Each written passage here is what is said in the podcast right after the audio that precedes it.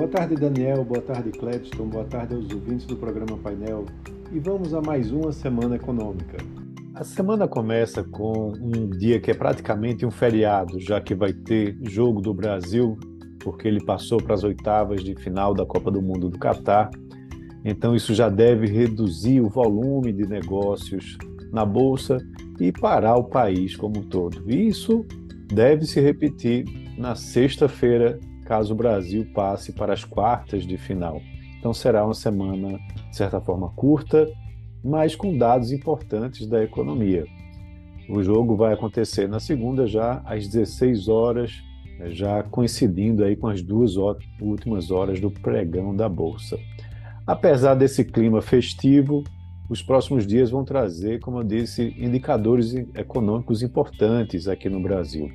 O Boletim Focus dessa segunda vai ser já o primeiro depois da divulgação do PIB do terceiro trimestre de 2022, que mostrou um novo crescimento abaixo do que o mercado esperava, mas que mostra um acumulado do ano de um crescimento já de 3,2%. Então, novas revisões devem acontecer nessa previsão.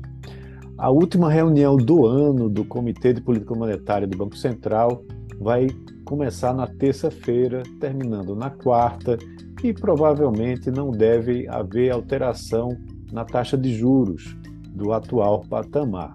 É, ainda que haja um consenso de que a taxa Selic deve ser mantida nesses 13,75%, as atenções vão estar no que o comitê vai informar com relação à sua percepção de maior risco fiscal né, para os investidores.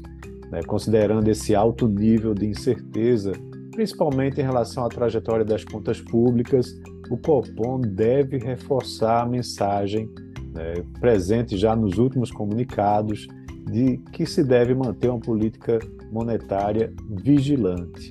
Né? Então, essa é uma questão que o Banco Central quer perseverar nesse processo de desinflação até que você tenha uma convergência atingida a meta de inflação. É, inclusive, esse tom do comunicado do Copom deve ficar entre o conservador e o ROCs, né, que seria de manutenção de taxas elevadas né, até o ano que vem. É, o Copom também deve continuar avaliando que há simetria, mas que pode ao mesmo tempo endurecer o discurso né, para dar uma maior ênfase ao risco da inflação por conta da futura política fiscal.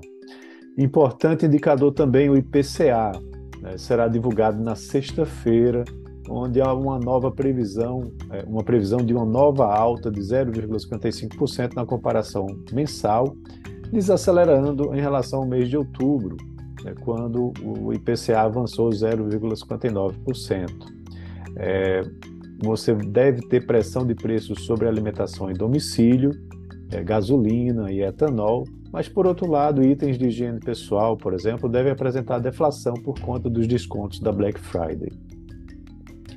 As vendas do varejo referente ao mês de outubro vão ser divulgadas pelo IBGE na quinta-feira, e há uma expectativa de expansão mensal né, de 0,3% é, e também de 0,6% no índice mais amplo, que inclui veículos e material de construção.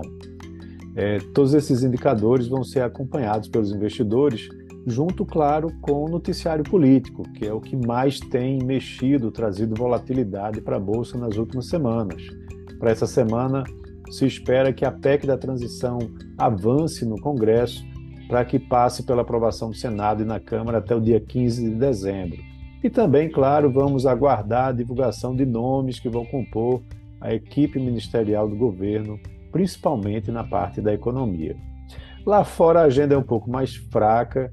Né? A semana passada teve uma verdadeira montanha russa para as bolsas de lá de Wall Street, depois que o presidente do Fed, Jeremy Powell, injetou otimismo aos investidores quando sinalizou para uma desaceleração da alta de juros lá nos Estados Unidos, mas essa fala perdeu impacto, porque nos dois primeiros pregões de dezembro os índices fecharam em baixa, mesmo fechando a semana no positivo.